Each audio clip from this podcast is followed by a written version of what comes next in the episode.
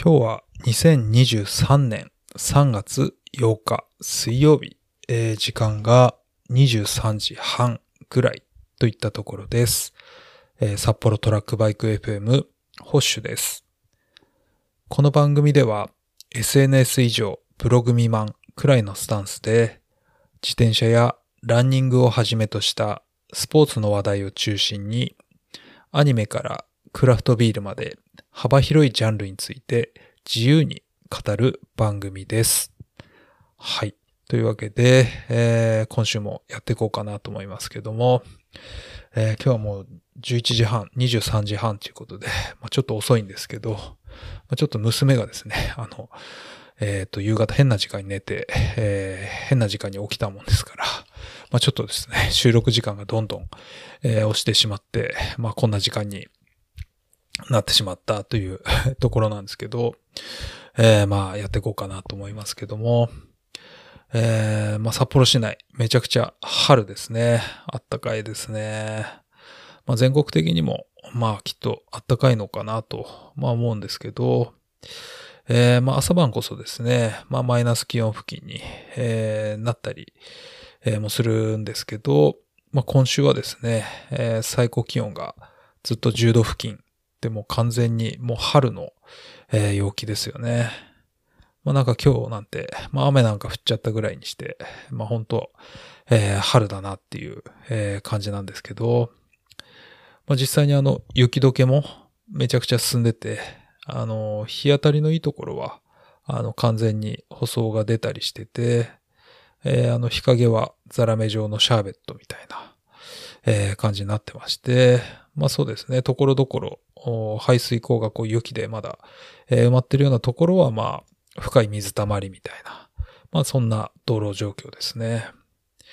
まああのこうなってくるとまあそれまでこうひたすらあの冬場除雪してたですね、まあおじさんたちが、まあ一斉に雪というかですね、まあ氷割りを 始めまして、えーまあいよいよ長かった冬もまあグランドフィナーレみたいな、まああのそんな感じになっていくんですけども、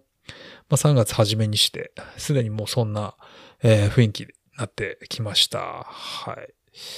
えーまあ真冬は、まあ雪でですね、まあ道路が、あの、道幅狭くなっちゃってですね、まあそう、道路もですね、えーまあ大きい道はほぼ、えー舗装が出てきて、まあ車道を自転車で走ってもですね、まあ品種買わない、えー感じになってきたんで、まあ本当いよいよこう自転車シーズンも、えー始まるなっていう、えー感じがしてきました。まあ、あの、冬場ってその、道路にですね、まあ、北海道だけなのかなちょっとわかんないんですけど、まあ、あの、滑り止めで、えっ、と、砂巻いたりとかですね、えーしますんで、まあ、その関係で、えー春先の道路脇とかですね、こう、めちゃくちゃこう、砂っぽいというか、まあ、埃っぽくて、えーまあちょっとドロドロになっちゃったりしてですね。まあそんな感じで、えーまあ最悪なんですけど、まああとそうですね。まあ雪は綺麗なんですけど、まあ結構ゴミ捨てるやつが、やからが結構いまして、まあなんか雪に埋もれてたそのゴミとかですね。まあなんかそういうものが、あまあかなり落ちてる、えーみたいな感じになりますね。まあなんかそういうこともあって、まあ何回かですね、まあ大雨、ザーッとこう降ってもらったりとか、まあなんか道路の清掃とかが入るまでは、まああの自転車もこう路肩、こう快適に走れない、えー乗れない感じなんですけども、まあこういうのはまあやっぱ雪国ならではの、えーまあ感じなんですかね、やっぱり。で、まあそんな、まあことを考えるとですね、まあ北海道で、えー気持ちよくこう、ロードバイクとか乗れる期間って、まあ、まあやっぱ5月から、まあ11月くらいまでなのかな。まあ6ヶ月ぐらいですかね。まあって考えるとこう、スキー、スノーボードとかもですね、まあなんやかんやこう12月から、まあ長くやってるとこで、えー5月くらいまで、えー滑れるとこも、えーありますんで、まあ実はこう、そんな楽しめる期間って、えー変わんないのかなと、まあ思ってみたりしました。はい。えーまあそんなわけでこう、まあ、前回話したあの、私の新車、あのトップストーカーボンもいよいよ普通に、え乗れそうな感じにはなってきたんですけど、まあ、あの、グラベル行く前にですね、まあ、舗装が、まあ、かなり汚いんで、まあ、そういうので、ただ単純に、えー、汚れるっていうのも、なんかちょっと切ない気もするんで、まあ、乗りたいけど、どうしようかなと。まあ、そんな感じですね。まあ、あの、家の外の水道は、まあ、冬場凍ってしまうんで、まあ、あの、水落とししてあるんですけど、えー、まあなんかこんだけ暖かければ、まあなんかそろそろ出そうな感じもするんで、まあ外の水が出て、えー、まあバイクが、あの家で簡単に洗車できるようになってからちょっと乗り始めようかなと、えー、まあそんな風に思ってます。で、まあそのトップスノーカーボンに付属してきたタイヤがあの当初のスペックと、えー、違ってあの 40C のものだったっていう話はまあ前回したんですけど、えー、まあ一応クリアランス的には、まあ 45C まで、まあもうちょっと太いものを、えー、履けるはずなんで、まあ今履いてるのはちょっとそのまま外して、えー、なんか違う、えー、タイヤを買おうかなとずっと考えてます。えー、まあ去年はですね、あのー、クラストの、まあ黒森バイクに、まあ前後クラベルキング、えー、前に SK っていうのと、まあ後ろに SS っていう、まあセンタースリックの、タイプのタイヤを履かせてて、まあ普通に調子良くて、えー、ニセコグラベルとかも、まあそれで出たんですけど、えー、まあそうなんで、まあ、グラベルキングでもいいかなとも思うんですけど、えー、っと、ラインナップ見ると、700C で一番太いのが 50C って、まあちょっと私のバイクには入らない感じで、まあ次に太いのが 43C ということで、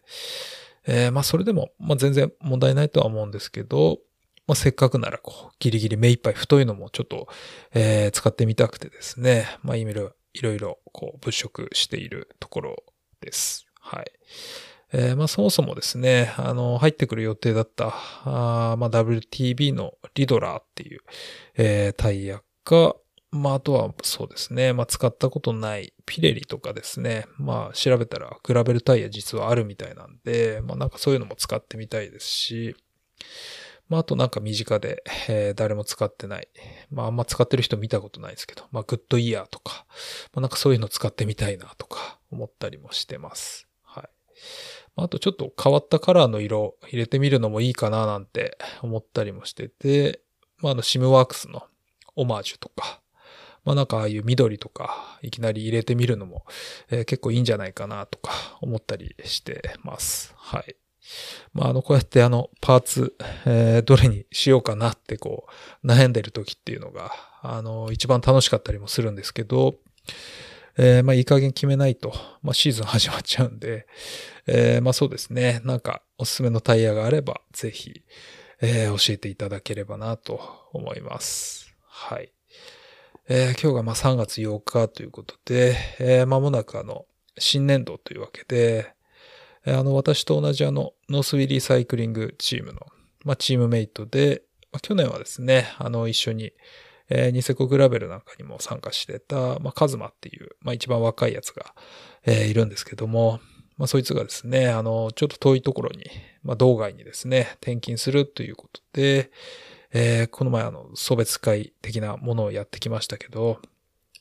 あの、まあ、私もですね、いよいよこう、正式に、正式に、うん、まあ、あの、転勤が、まあ、決まりました。はい。まあ、あの、転勤といってもこう、札幌市内なんで、まあ、あの、特に引っ越しとかはないんですけども、あの、実は生まれて初めての転勤ということで、まあ、かなりこう、ワクワク、まあ、ドキドキしてます。まあ、あの、子供の頃こう転校とかもしたことないんで、まあ、かなり、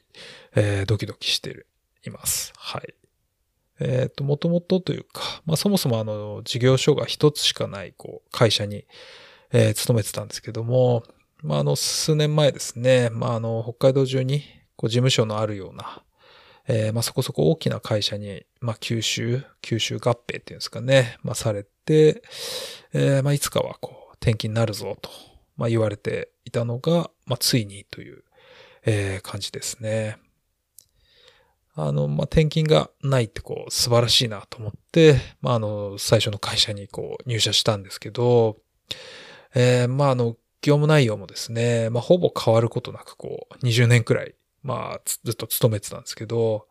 まあ、やっぱりですね、20年もこう、えー、同じようなことばっかりやってると、まあ楽は楽なんですけど、まあ本当、最近はですね、本当こう、えー、まあ飽きて仕事自体に、まあ飽きてしまったっていうのが、えー、ありまして、そしてまたですね、まあちょっと、まあ事情があって、まあ人員の入れ替えとかもですね、まあほぼないっていうところで、もうそれこそ10年ぐらいこう似たようなメンバー、同じメンバーで、えー、まあずっとやってるような感じで、まあそうなるとこう上下関係とか、まあメンバー同士のこう関係性みたいなのも、まあ、ずっと一緒というか、まあなんかそういう感じでですね、まあなんかさすがにちょっともういろいろとこうしんどくなってきたっていう、まあなんかそういうものもありまして、でまああの、まあこのままこう変わり映えしない仕事を、まあまた同じメンバーでと一緒にやって、まああの仕事も変わんないんで、まあ特に成長することも、まあ学びもないと。まあ、果たしてこのままでいいのかなとか、まあなんかいわゆるこう、ミドルエイジクライシス的な思いもですね、まあかなりありまして、えー、まあそんな時にこう合併の話があったりして、まあ割とすぐにですね、まあ、あの、上司とこう毎年面接とかあるんですけど、まあそこで毎年のようにこう移動したいと、まあ言って結構言ってたんですけど、まあ、そしたらですね、まあ念願叶ってという、えー、感じで、まあ今回の移動が、えー、決まったというところですね。えー、まあ、あの、今42なんですけど、まあ次の5月で43になるんですけど、えー、っと、まあ転職っていうほどではないんですけど、まああの、転勤すると仕事が、まあ、結構大きく変わるかなっていう、えー、ところで、まあ正直かなり、まあ怖いところも、まああるんですけど、まあ最近、まあ仕事に限らず、まあよく思ってることがあって、まあやっぱ何事もですね、まあ動きがないというか、まああの流動性がなくなるみたいなのが一番良くないなと、まあなんかいろんなものを見てて、まあ感じる、まあ感じていてですね、まあこれはまあ内面というか、まあ意識の話なんですけど、えー、まあなんか年を取ってくるとですね、やっぱどんどんこう考え方とか、あまあ凝り固まってしまって、こう変化にこう対応、えー、しにくくなってきたなと、まあやっぱ思う節があったりして、まあやっぱりですね、あの、まあ小さくてもいいから、まあ何らかのこうチャレンジをですね、していかないとこう、やっぱ置いていく一方なのかなと、まあ思うところが、まあありまして、えー、まあそうですね。まあもちろんこう、同じことを続けるっていうのは、まあすごい大事なことだとは思うし、まあ何かをこう変えていくっていうのも、まあかなりこうストレスな、ストレスがかかることだったりもするんですけど、まあやっぱ常にですね、まあ自分をこうアップデートしていかないと、まあどんどんこう老いてしまって、まあやっぱ前も言ったけど、その昔話ばっかして、みたいな。まあやっぱ老害って言われたりとかですね、まあ煙たがられてっていうのをまあこれまでの人生でいろいろ見てきたりもしたんで、まあやっぱりどれだけですね、まあ立場が上がったりとか、まあ役職が上がったりしてもですね、まあリスペクトされるような、やっぱ存在で、えー、まああり続けたいですし、まあ気持ちだけでも、まあ若くありたいなと、まあそういうふうに、えー、思ってます。まあそうですね、まあもう少し、まああと10年ぐらい経ったとして、まあこう自分よりこう若い人たちからですね、まあ例えば何でしょう。まあ今で言うとそのスマホとか、まあうまく扱えない老人みたいな、まあなんかそんな扱いをですね、若い人たちから、まあ受けたらこう悲しいじゃないですか。まあなんかそういうのは嫌だなと思って、まあ常にこう、まあ新しいものに、えー、ちっちゃくても、えー、チャレンジしていける、こう、自分で、まあありたいですね、というまあなんかそういう話です。はい。えー、まあそうですね。転勤にあたっては、まあそんなようなことを、まあ思ってて、えー、怖さもあるんですけど、まあそれ以上にこう、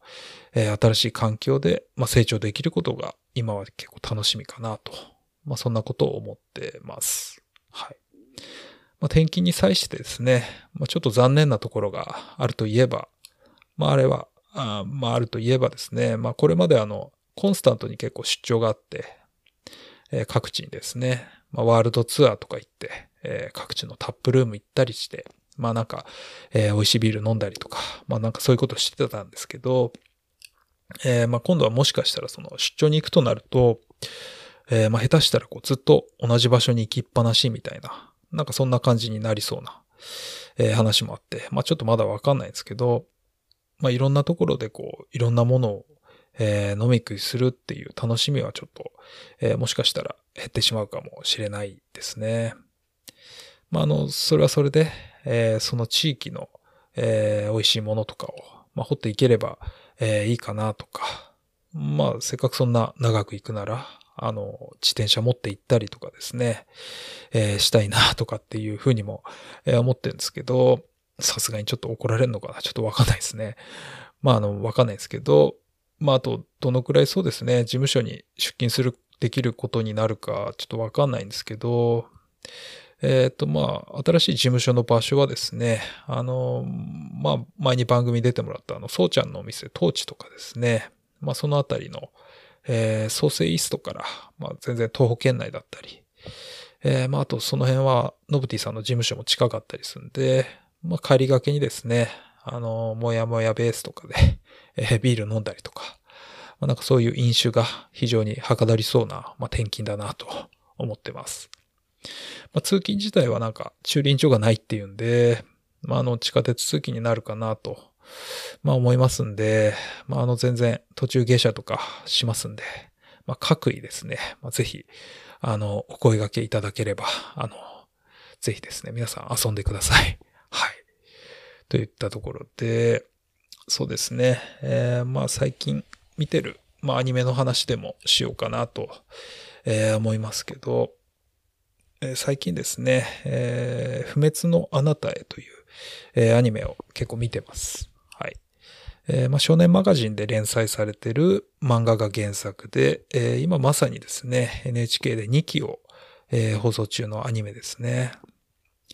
まあ、これはあの、どんな内容かというと、まあ、主人公は最初、こう、Q というか、玉の姿、玉ですね、の姿でこう登場してくるんですけど、えー、津田寛治のですね、まあ、あの人気のある俳優さん、声優さんの、えー、まあ、イケメンなボイスのですね、まあ、ナレーションで、えー、進行していくんですけど、まあ、その玉がですね、あらゆるものに、まあ、姿を、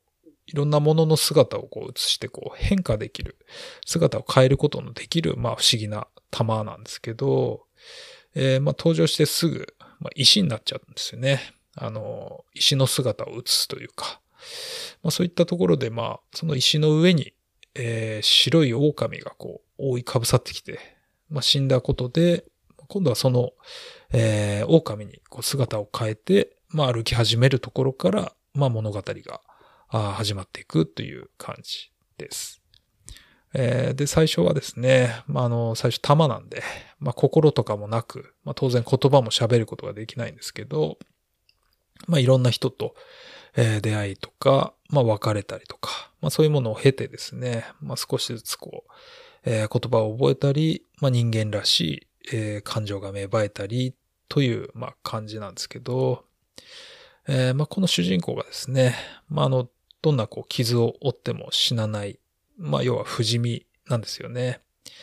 まあその不死身かつですね、まあいろんなものにこう姿を変えたり、まあ、体から物を出したりとか、まあ、そういう不思議な能力を持ってて、まあ、そのおかげでですね、まあ、あのトラブルにやっぱり巻き込まれたりっていうのが、まあ、結構あるんですけど、まあ、その道中で出会う、あの、個性的な、あの、仲間たちとの、まあ、交流とか、まあ、別れを経て、まあ、成長していくみたいな物語です。はい。えー、まあこれだけ聞くと、まあ最終的に、えー、何を目的にしてるか、まあよくわかんないと思うんですけど、まあ、私もよくわかんないで、まあ見てるんですけど、えー、まあ途中でですね、まあそのナレーションでしてる、まあキャラクターが、まあ教えてくれるんですけど、まああまりこう進んでる様子もなくですね、まあ物語はずっとこう、続いていくんですけど、えー、まあこれあの、宇多田ヒカルがですね、主題歌を歌ってて、えー、まあ、あの、宇多田ヒカルのツイッターで、まあ、泣けるみたいなことをつぶやいてたんで、こう、気になって、えー、見始めたっていうのが、は、きっかけだったんですけど、えー、まあ、確かにですね、まあ、結構ところどころ、こう、泣かせに来るんですよね。あの、この原作者、もともとその、声の形っていう、えー、漫画を描いてた、あ大今義時さんっていうのかな。まあ、なんか女性の方みたいなんですけど、えー、まあ耳の不自由な女の子が出てきて、まあ、学校のいじめとかを、まあ、題材にして、まあ、かなり話題になった作品ですけど、えー、この不滅のあなたへはかなりこうファンタジー寄りな、まあ、感じの作品ですね。なんかこうめちゃくちゃこう作画が美しいとか、まあ、なんかそういう感じはないし、まあ派手さもないんですけど、まああの寝る前とかにこう1、2話サクッと見て、えー、寝るみたいな、まあそんな感じで楽しんでます。まあたまに泣けたりして、まあそんな感じですね。まああの、ちょっと私の説明が、あの、わかりにくいと思うんですけど、まあ気になった方がいたらぜひですね、あの、Amazon プライムとかで、えー、見れますんで、まあ、ぜひチェックしてみていただければと思います。はい。えー、といったところですかね、今週は。はい。えー、というわけで、えー、番組の感想とかですね、えー、ありましたら、えー、インスタグラムの、えー、アカウントの方に、えー、DM なり、えー、メンションつけて、えー、ストーリーなりでこう、シェアしていただければと思います。あと、ツイッターでですね、えー、ハッシュタグ、えー、札幌トラックバイク FM つけて、えー、つぶやいていただければ、そちらもチェックさせていただきますんで、えー、よろしくお願いします。はい。えー、というわけで、えー、今週はこんな感じで終わろうかなと思います。はい。どうもありがとうございました。それではまた来週。